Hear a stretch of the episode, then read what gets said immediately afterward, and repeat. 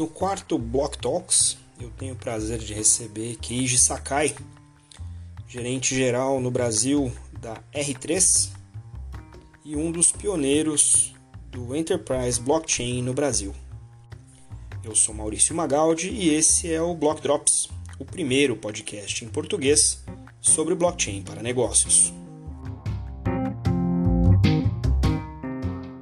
As notícias, produtos e serviços que você vê aqui não são nenhuma forma de endosso ou patrocínio, não são correlacionados com meu trabalho atual e têm um foco totalmente educacional para o mercado.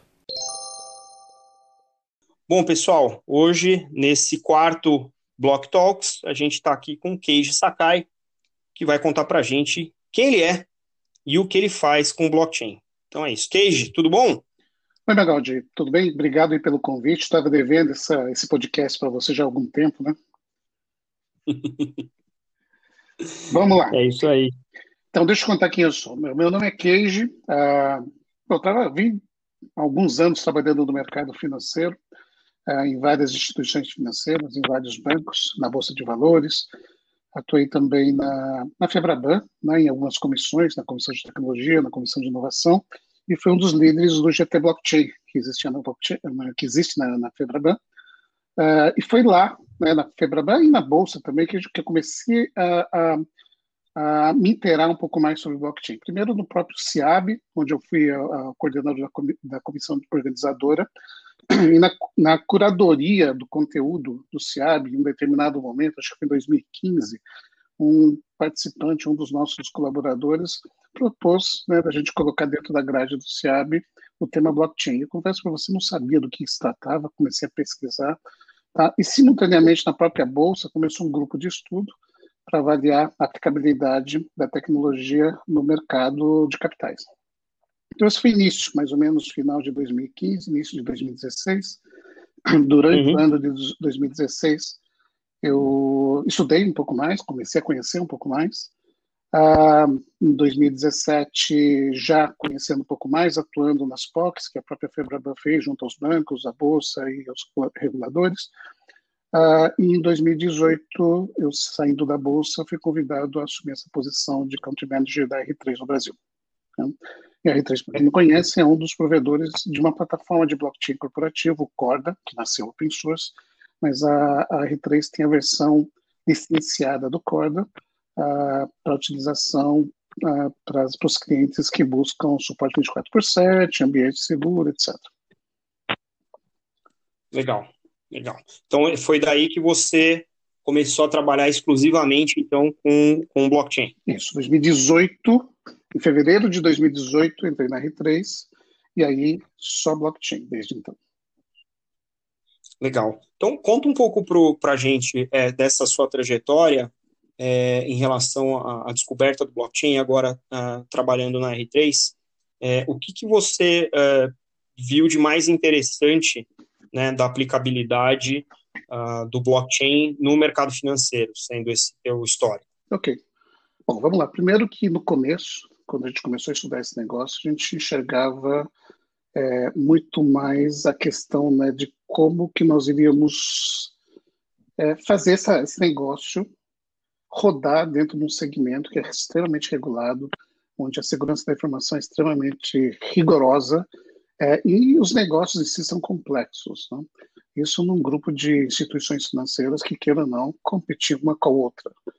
Ah, então, a uhum. discussão foi bastante interessante nesse sentido. Como é que a gente achava um use case para isso? O próprio histórico, o próprio histórico da R3 é isso. Né?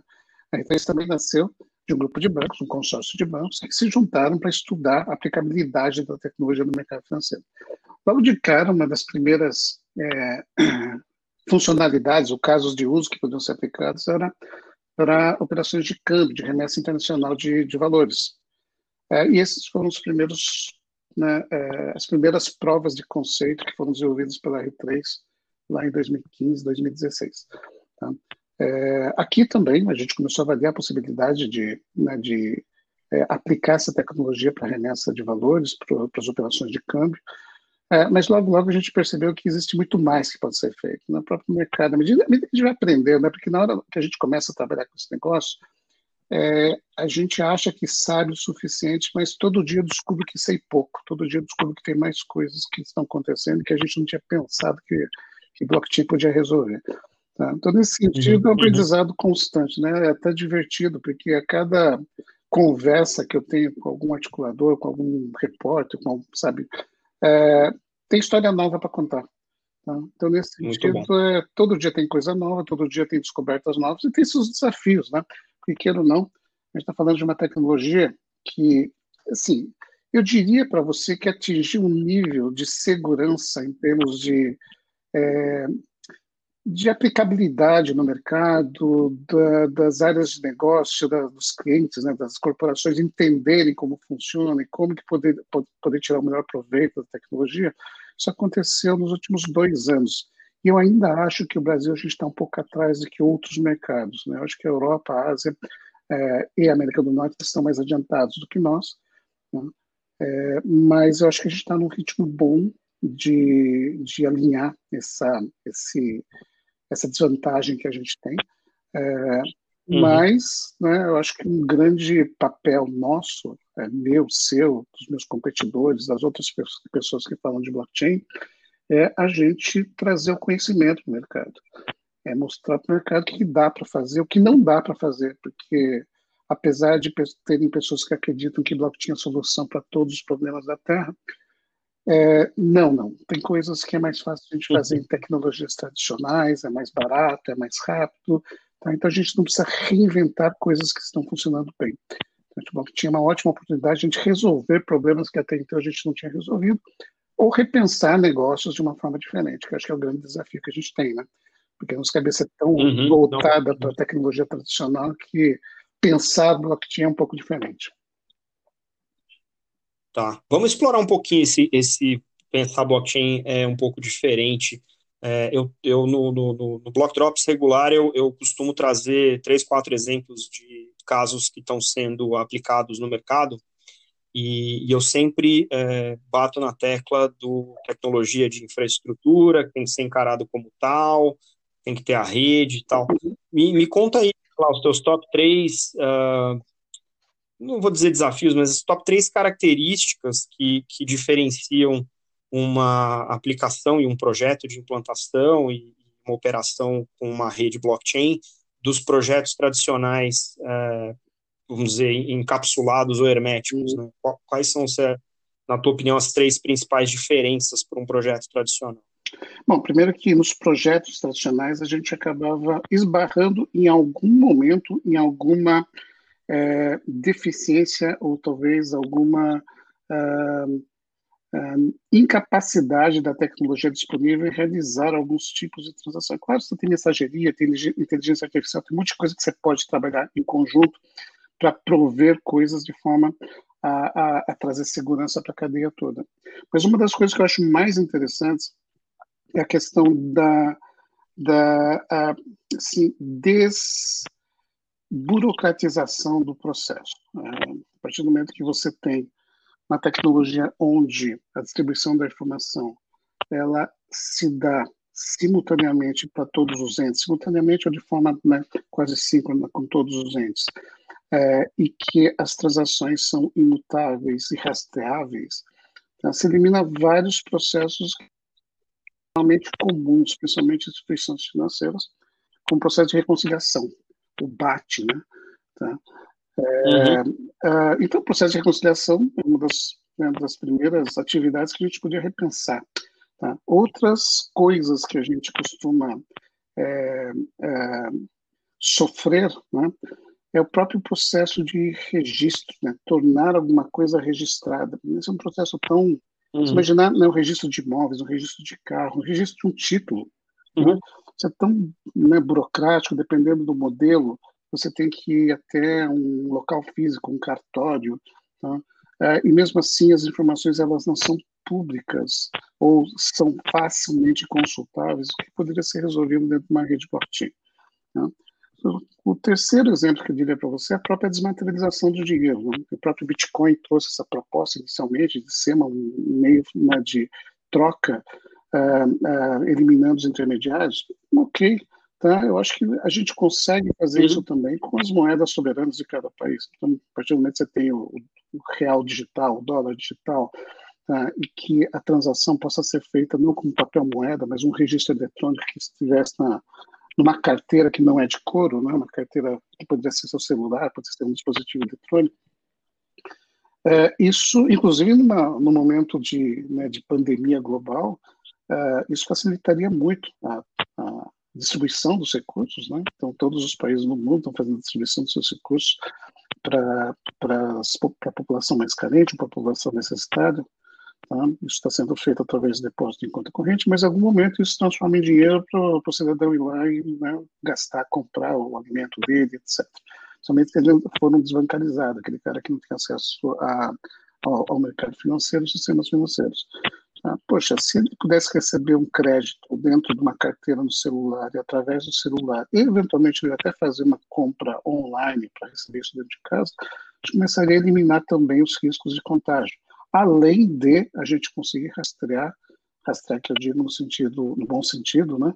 É, se o dinheiro foi aplicado, foi entregue para as pessoas corretas, né? Se elas foram usadas, é, é foram distribuídas de maneira correta. Então, assim, tem várias uhum. vantagens que a tecnologia pode trazer, que elimina o processo burocrático. É claro, muda a cadeia de valor, a cadeia de provedores do mercado, ah, mas isso é consequência da, da evolução tecnológica. Né? Existem várias outras tecnologias que geraram disrupção e mudança né, da, das profissões no mercado. Acho que o blockchain ela vai provocar algum, algum tipo de mudança em alguns segmentos, com certeza. Uhum. Você falou agora, né, a gente falou de, de, educar o mercado, você, vocês da, da R3 têm um esforço concentrado em formação de desenvolvedores, eu vejo sempre nas redes sociais os bootcamps, né, os, os, os treinamentos, etc. É, a gente chegou a pegar até no, no, final do ano passado uma certa correlação entre aumento uh, do preço das criptomoedas, dos valores das criptomoedas com o aumento de demanda por profissionais de blockchain. É, como é que está o mercado uh, nesse, nesse momento, especialmente, né, que a gente está passando aí por uma certa acomodação dada a nova realidade do isolamento social? Como é que vocês têm visto, você especificamente no, no, e o time da R3, como é que vocês têm visto a demanda por profissionais uh, de blockchain? Uh, no, no, caso de vocês, obviamente, a gente está falando do Corda, né, e, do, e da aplicações em corda, como é que você tem visto esse mercado? Ele é um mercado que está conseguindo absorver uh, os profissionais que estão se capacitando nessa tecnologia, ou é um mercado que está carente de profissionais capazes de, de colocar de pé uma aplicação blockchain? Como é que vocês estão vendo? Isso? Eu vou dizer para você, Magali, isso é meio sazonal, né? Na hora que aparece um grande projeto, todo mundo corre atrás dos profissionais e a gente tem que né, levantar quem são as pessoas que ainda estão no mercado Tá? E a partir do momento que essas pessoas acabam entrando nas empresas, as empresas tentam segurar ao máximo, mesmo que os projetos não estejam acontecendo é, recorrentemente. Né? Acho que a questão de recorrência é uma questão uhum. Grande. Falei para você, né? a gente acha que a América Latina a gente está um pouco atrás da, da Europa, da Ásia. É, então, a, a quantidade de projetos que eu vejo aqui em qualquer tecnologia, eu enxergo que é um pouco menor do que a gente tem visto fora do Brasil. Tá? fora do Brasil, que eu digo também, na América Latina é um pouco pior ainda. Tá? Então, nesse sentido, uhum. hoje, a, a, o número de profissionais que estão no mercado, na minha opinião, estão 100% demandados. Eu acho que ainda existe uma carência, mas a quantidade de profissionais do país é muito pequena ainda. Tá? Apesar da gente já ter a uhum. tá? a comunidade corda né, de profissionais certificados no Brasil, hoje, é a terceira maior do mundo. Tá? A gente pede para para a Índia e para os Estados Unidos. Nesse sentido, a gente tem vários profissionais já capacitados, né? é, pelo que a gente levantou, todos eles estão trabalhando, é, tanto que na, na, hora que aparece algum projeto de um novo entrante querendo profissionais, está difícil, é mais fácil ele formar alguém do que, do que tirar de algum lugar que já esteja. Né? Que a gente né, a gente tenta incentivar que crie, crie-se, né, ou, ou apareçam novos projetos para que essa comunidade cresça mais ainda. Uma questão também é que uhum. há muitos projetos que poderiam ser desenvolvidos em blockchain, qualquer tecnologia blockchain, muitas vezes a tecnologia é descartada pelo desconhecimento das, né, das pessoas que tomam a decisão ou das pessoas que fazem a avaliação técnica. Às vezes é muito mais fácil você fazer uma solução baseada em banco de dados tradicional, mesmo que ela não traga todas as ou resolva todos os problemas que blockchain poderia resolver, mas que traz uma segurança maior para a equipe de desenvolvimento pelo domínio da tecnologia. Que a gente gostaria que, em determinado Entendi. momento, tivesse uma inversão. Se tivesse tantos profissionais né, capacitados né, com uma visão arquitetônica de blockchain, uh, pensando blockchain, né, pensando modelos de negócio em blockchain, uh, que a, a, a, proposta de projetos de blockchain comece, comece a pipocar com mais eh, naturalidade. Então, Uh, e não, assim, tremendo né, um, um, esforço bastante grande da nossa comunidade que trabalha em blockchain, e aí você enfrentou uhum. isso em vários momentos, da gente explicar quais os benefícios né, que a tecnologia poderia trazer para aquele caso de uso específico. Mas é claro, não existe solução perfeitamente é, boa em blockchain para tudo. A gente tem sempre que avaliar uhum. e e, inclusive, questões que a gente ouve falar muito, a blockchain permissionado, público, aquela plataforma, essa outra plataforma. Cara, eu acho que todas as plataformas estão aí para resolver problemas. E existem casos de uso que uma plataforma é mais adequada que outra. Então, nesse sentido, né, eu acho que a gente consegue abraçar é, praticamente todas as necessidades ou todas as demandas que existem no mercado seja uma plataforma uhum. pública B2C ou C2C, ou uma mais corporativa B2B, né, com, várias, com vários provedores, Corda sendo um deles. Né, acho que a gente tem, tem capacidade hoje de, de desenvolver mais coisas no Brasil. Agora, é, é o trabalho de todo mundo que está engajado no ecossistema a gente fazer com que o conhecimento sobre blockchain, de forma genérica, tá, se amplie e que seja natural para as empresas que né, demandam serviços ou que, de, que, que é, uh, tenham dentro do seu pipeline um projeto estratégico, etc., é, que ele também pense em blockchain como uma, uma, uma das possibilidades e não uma solução exótica. Né? Hoje muita gente acha exótico falar de blockchain. Né? Então acho que a gente teria que trazer Verdade. isso né, mais para um, né, um linguajar que entrasse no dia a dia do profissional. É uma, uma leitura que eu faço desse momento, eu acho que a gente reforça isso uh, semanalmente no podcast, e eu acho que pelo, pelo fato do teu time estar tá sempre fazendo bootcamps e treinamentos, é que realmente a educação vai resolver, né? A educação, ela resolve, ela pode resolver é, e ela, ela pode existir em vários níveis, né? Tem a educação do executivo para entender que isso não é uma solução exótica, que é uma solução viável com um grau de maturidade bastante razoável, você tem, uh, inclusive, executivos que possam entender que aquilo não é só uma solução tecnológica, mas aquilo pode ser, inclusive, uma solução para um modelo de negócio e, e, potencialmente até uma nova fonte de receita. Então, acho que esse, esse tipo de discussão ela precisa acontecer no nível executivo e para isso a educação no nível executivo precisa uh, existir.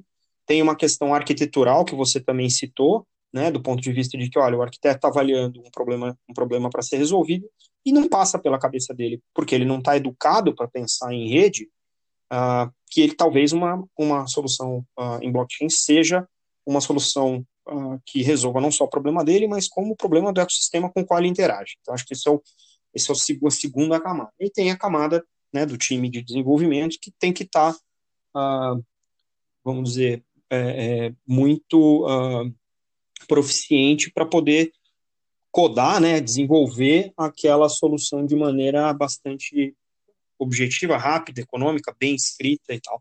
Acho que eu, eu, concordo contigo que a partir do momento em que a gente tiver um nível de entendimento nessas camadas, eu acho que as decisões para adoção ou para começar a jornada de adoção uh, da tecnologia nas questões de negócio, ela vai ficar mais uh, facilitada. Acho que esse investimento é um investimento que uh, a gente precisa fazer para quem é um entusiasta da tecnologia, para quem é, é, um, é um provedor da tecnologia, mas eu acho que para tomar melhores decisões e saber que isso faz parte de potenciais soluções, esses três níveis né, de, de profissionais no que a gente chamaria dos clientes, né, dos, dos compradores de, de, de, soluções, eu acho também que tem que estar tá, uh, mapeado. Muito legal. Você que muito legal. quando a gente muito começou né, toda essa discussão de blockchain lá atrás, é, o nosso foco sempre foi nos ambientes de TI e inovação. Né? A gente falava muito com os arquitetos, com os CIOs, com a equipe de desenvolvimento. Acho que os bootcamps que a gente organiza são ótimos para trazer um pouco mais de conhecimento para o pessoal e esse pessoal começar a pensar né, como a tecnologia pode resolver problemas que hoje eles não, não conseguem tocar.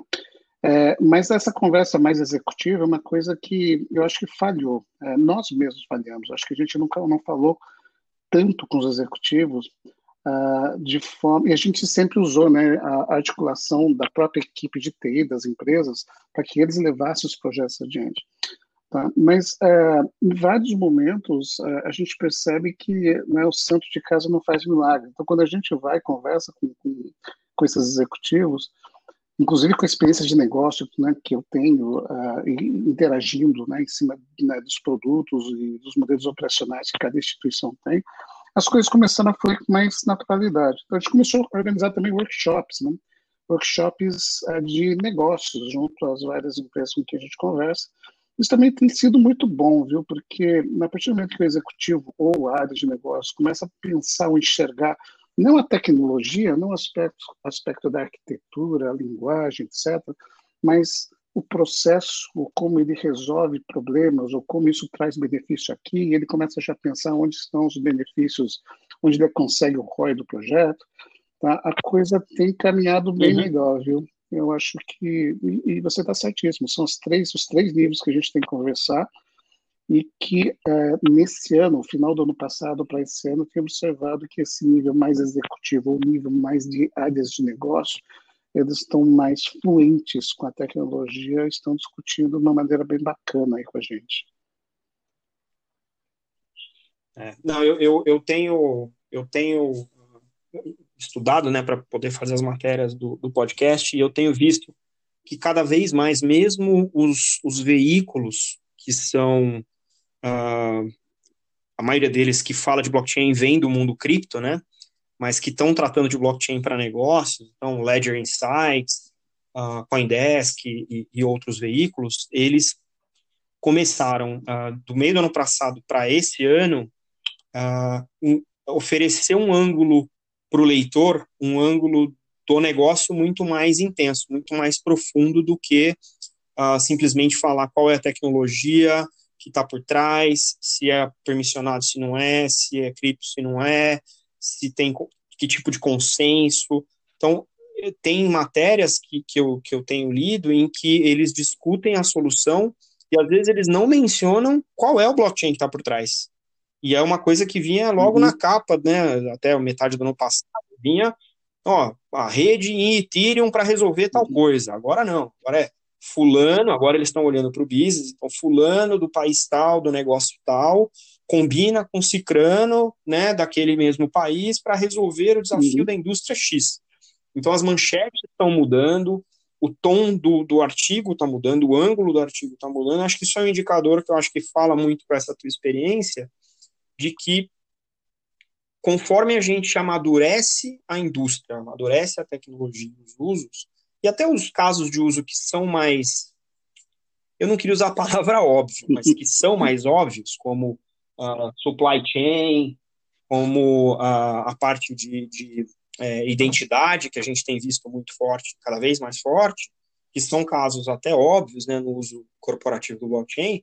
Conforme esses casos se consolidam, fica mais fácil para a própria imprensa começar a falar dos benefícios que esses, que esses casos obtiveram. Né? E aí isso fala mais com a camada de negócio das organizações. Eu acho que aí, naturalmente, a, a, a coisa segue. Eu não sei como é que você tem visto esse movimento uh, nos teus clientes ou, ou no pool de, de, de, indústrias que vocês têm atacado, mas do, do que eu tenho consumido mais de conteúdo, eu vi essa mudança, de essa pivotação assim de, de ângulo e fica muito matéria. mais gostoso de ler também, né? Porque a gente para de discutir bits e bytes e a gente começa a, a, discutir aplicabilidade mesmo. Eu percebo isso. Quando a gente entra no, em discussões de bits e bytes junto a, a, as áreas de negócios, principalmente, a conversa, vai, a conversa acaba rápido, vamos dizer assim. Tá? É, no, Não é, não é na verdade, café, ele finge que ele fala assim, ah, vou dar uma passadinha no banheiro e não volta para o sala. Né? Tá? Mas uh, uh, eu acho que isso é, que é, a questão. Né? Na hora que a gente começa a discutir sobre banco de dados, você sabe quem são os provedores, você precisa saber qual, é, sabe, a, a, tecnologia por trás, etc. Você usa, você consome. Tá? Blockchain, a gente vai chegar num determinado momento que a gente vai consumir. Tá? É, como você falou, é uma infraestrutura. Tá? A partir do momento que a rede está, está a, a estabilizada ou levantada, tá? o que você estiver operando lá, não importa exatamente o que, que você está fazendo, como você está construindo. Eu, como cliente final, quero consumir, quero ter o benefício da tecnologia de uma maneira que resolva meus problemas e traga os benefícios. Né? Tá? Acho que nesse sentido a gente está caminhando para um, um, assim, um, um, né? a gente está caminhando para um, uma direção que, que a gente vai conseguir popularizar mais a tecnologia em si.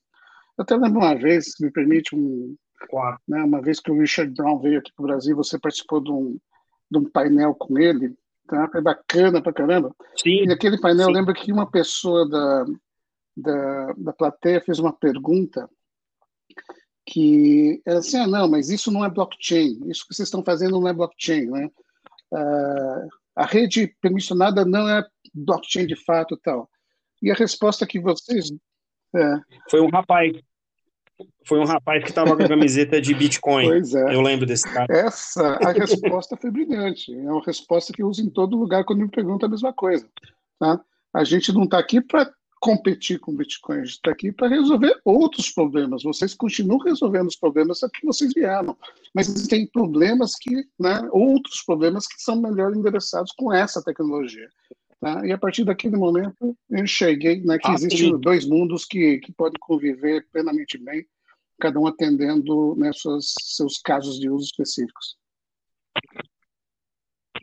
É, a gente está tá às vésperas de, de ver uh, uma, uma convergência né, na, na, no que eu tenho visto, que é a história das, das CBDCs, né, na Central Bank Digital Currencies, que você mencionou agora há pouco. Né? Realmente a gente está uh, uh, passando de um mundo uh, em que a gente, num, num, paralelo péssimo, tinha a intranet né, uhum. e a internet, tem o, corp, o Enterprise Blockchain e o Cryptocurrency Blockchain. Né? Então a gente tem esse para, mal paralelo aí, né?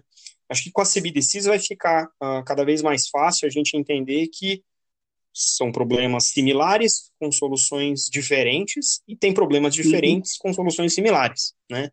Então, uh, naquele momento daquele painel, eu acho que a gente estava num momento em que ainda existia muito ceticismo dos mercados em relação ao enterprise blockchain como conceito, né, naquele painel, naquela ocasião mas eu acho que os, os grandes, as grandes implementações de grandes soluções no nível das indústrias uh, têm sido tão bem sucedido, né? As empresas que, os consórcios que começaram com seus nomes fictícios, fantasia, passaram a ter nomes de empresa e operar como consórcios e como empresa, né? E isso mostrou para quem tinha um determinado grau de ceticismo naquela época que uh, o Enterprise Blockchain ele resolve problemas enterprise grade para clientes de um ecossistema que é regulado e que requer aquele nível de transparência para operar daquela maneira. Então, é, eu, eu acho que é muito oportuno a gente revisitar essa pergunta no uhum. momento que a gente está e a gente olhar que, se não for a, a, moeda digital dos bancos centrais, talvez uma população não bancarizada não tenha acesso às verbas de estímulo que estão sendo disponibilizadas. Não vai ser o cripto que vai levar esse dinheiro governamental ao cara que não tem casa. Às vezes o cara não tem casa, ele tem um celular. Se ele tiver acesso a uma CBDC através do celular dele, ele vai poder receber aquele estímulo. Então, eu acho que concordo com continua valendo a resposta, né? São soluções diferentes para pro, pro, problemas similares e, e, e soluções diferentes. É, só que a gente está vendo agora um movimento em que talvez não não por coincidência nessa pandemia onde a gente não pode encostar nas pessoas e, no, e nos dinheiros para um dinheiro oficial chegar na mão de alguém ele vai precisar passar por uma tecnologia oficial regulada regulamentada é. e auditável Né? Então, acho que é nessa hora que a gente vê que realmente, eh, se a gente não tivesse tido essa conversa lá atrás, talvez a gente não, não, não caísse é. as fichas. E você lembra agora, que né? a, a, principal função, né, na hora que, que o Bitcoin foi criado, ele era um meio de pagamento, com o objetivo de fazer transações né, de compra e venda, o pagamento em si, sem um agente centralizador. Tá? Mas depois de algum tempo isso virou um ativo uhum. financeiro. Então hoje você tem né, compras e vendas como se fosse um mercado de capitais. Tá? É, e, uh, uhum. e no lado do mundo corporativo é, começou o contrário, né? A gente começou falando de token, como é que a gente vai tokenizar isso, etc. Tá? E hoje a gente está começando a enxergar a implementação das CBDCs é, em vários países uh, né, tomando a, a, o lugar que era a, discussão original do Bitcoin, um meio de pagamento. Tá? E eventualmente uhum. descentralizado. Uhum. Dependendo da maneira que for feita a implementação, tá? você vai ter sua carteira dentro da sua carteira, dentro do seu celular. Então você não precisaria ter uma instituição financeira por trás. Tá? Uhum. Então, assim, acho que é, eu acho que a, a, a, inspiração que o Bitcoin trouxe né, para outros modelos e, e, a maturidade que esses modelos estão atingindo hoje, né, depois de 12 anos do lançamento do paper, então acho que, que, que é uma evolução natural e, e eu acho que as coisas tendem a melhorar mesmo. Eu espero, em breve, não precisar carregar plásticos de cartão de crédito e nem notas, nem cédulas na minha carteira. Na verdade, eu espero não ter carteira, porque eu espero que os meus documentos também estão todos digitizados no meu próprio celular. Sim, não, a gente começa a, a, a correr para a fronteira, inclusive, de não ter que pagar com nenhum device, de você ter um, um processo biométrico para te é. facilitar é. e não ter que carregar nada. Então, é, eu, a melhor, tô, a melhor tô, tô maneira de você provar que, que, você é você mesmo é sendo você, né? Não precisaria ter o um documento para ver. Tá? Eu acho que esse é o caminho. Não, eu tô, tô, tô, completamente de acordo. Eu acho que a gente vai ver uma evolução muito rápida nesse sentido. Eu acho que a gente vai descobrir uh, grandes desafios para chegar lá. Eu acho que é, eu, eu, eu, como um um entusiasta, eu, eu, olho o lado bom, mas aí eu tenho o meu lado de implementador que olha o que, que pode dar errado para chegar lá. Né? Então eu, eu também vejo essa essa eu estou bem curioso para entender os desafios que a gente vai encontrar nessas moedas, né, dos bancos centrais.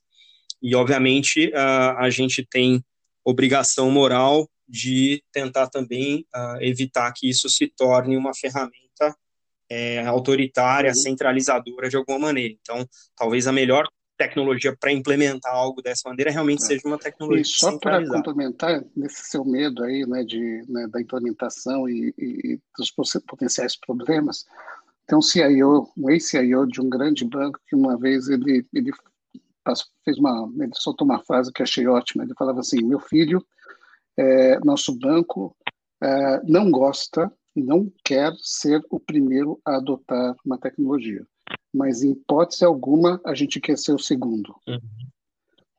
Então, acho que isso, isso é bem o retrato do que está acontecendo hoje. Né? A gente tem os nossos receios, mas se a gente ficar para trás, a gente vai perder mercado. Ah, sim. É, o pioneirismo tem um custo, né? Tem todos os riscos associados, né? Mas é, olhando olhando tudo que já foi construído do ponto de vista né, dos usos de blockchain e as discussões que estão uh, em andamento, uh, você deve ter visto o uhum. Fórum Mundial Econômico é, montou lá um toolkit para os países que querem começar a explorar CBDCs. Então, eu, eu vejo que tem um movimento interessante de, de, de grandes organizações se posicionando a favor disso. Eu acho que vai ser aquela, aquela história, né? Vai ter um, um, o primeiro breakthrough e vai ter os first followers vão ser enormes, né? De grandes, porque é um movimento que está é, na iminência de acontecer. So much so que o, o a Fundação é. Libra reviu alguns dos conceitos mais fundamentais e agora está começando a falar quase que em pé de igualdade uhum. com as CBDCs, né? Muito bom, muito bom. Cage, eu, eu tomei bastante seu tempo, vou te liberar. Queria que você deixasse aí mais uma última mensagem para os nossos ouvintes e, obviamente, portas abertas para você voltar quando você quiser. Agora que você pagou essa, você pode voltar Não, quando uh, você ah, quiser. Eu queria agradecer né, essa, essa, oportunidade, esse papo. É sempre gostoso a gente bater papo, né? É, da palestra ou uh, entrevista é uma coisa meio chata, mas um bate-papo com um amigo é sempre bem gostoso. É, para a gente falar de coisas né, que não estavam em nenhum script, a gente vai falando, falando, falando, e o assunto vai nascendo e vai né, é, é, ganhando mais, mais é, informação com você. Né? E a gente até fez uma vez uma palestra, uma, uma instituição financeira que nós dois, por duas empresas distintas, a gente conseguiu também fazer um bate-papo bem gostoso nesse sentido. É, eu acho que a gente, bom, né, eu estou à disposição, eu queria agradecer novamente, então, pela, pela oportunidade, né, é, dizer que eu sou um fã do seu, do seu uh, podcast uh, e uh, acompanho toda semana, tá? Espero poder contribuir com mais informações em breve, ok? Obrigado. Tá ótimo, então. Obrigado, Cage, nos Até falamos. Até a próxima, obrigado. Até a próxima, tchau, tchau. Yay!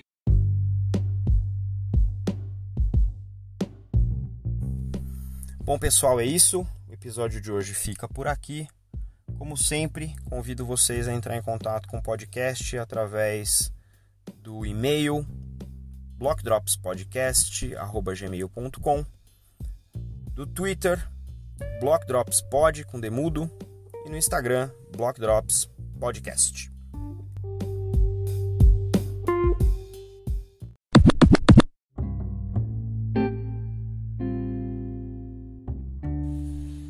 Fica aqui o meu agradecimento ao Keiji Sakai e a todo o time da R3 que possibilitou esse bate-papo. Se deixar, a gente fica aqui horas falando. Eu espero que vocês tenham gostado. Então, até a próxima. Tchau.